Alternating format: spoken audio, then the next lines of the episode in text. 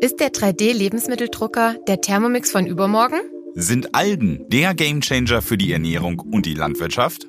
Und welcher Geschmack kommt eigentlich nach Umami? Diese und weitere Fragen klären wir in der zweiten Staffel von New Food Generation. Und zwar nicht alleine, sondern mit vielen Expertinnen aus der Branche, die die Zukunft schon jetzt mitgestalten.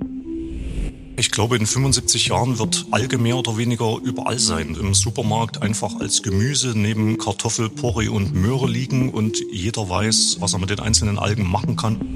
Ich habe immer wieder auch ein Besteck, was ich am liebsten auch einsetze. Ich vermute, dass man in wenigen Jahren einfach sein Lieblingsbesteck auch durchaus mit in Restaurants nehmen kann.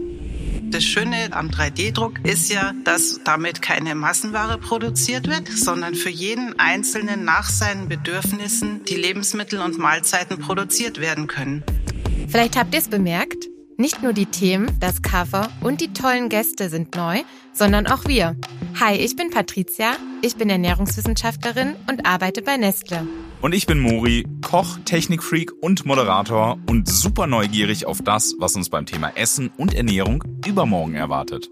Wir servieren euch ab sofort jeden zweiten Donnerstag eine neue Folge und wir freuen uns, wenn ihr einschaltet. Und das sowas von. New Food Generation.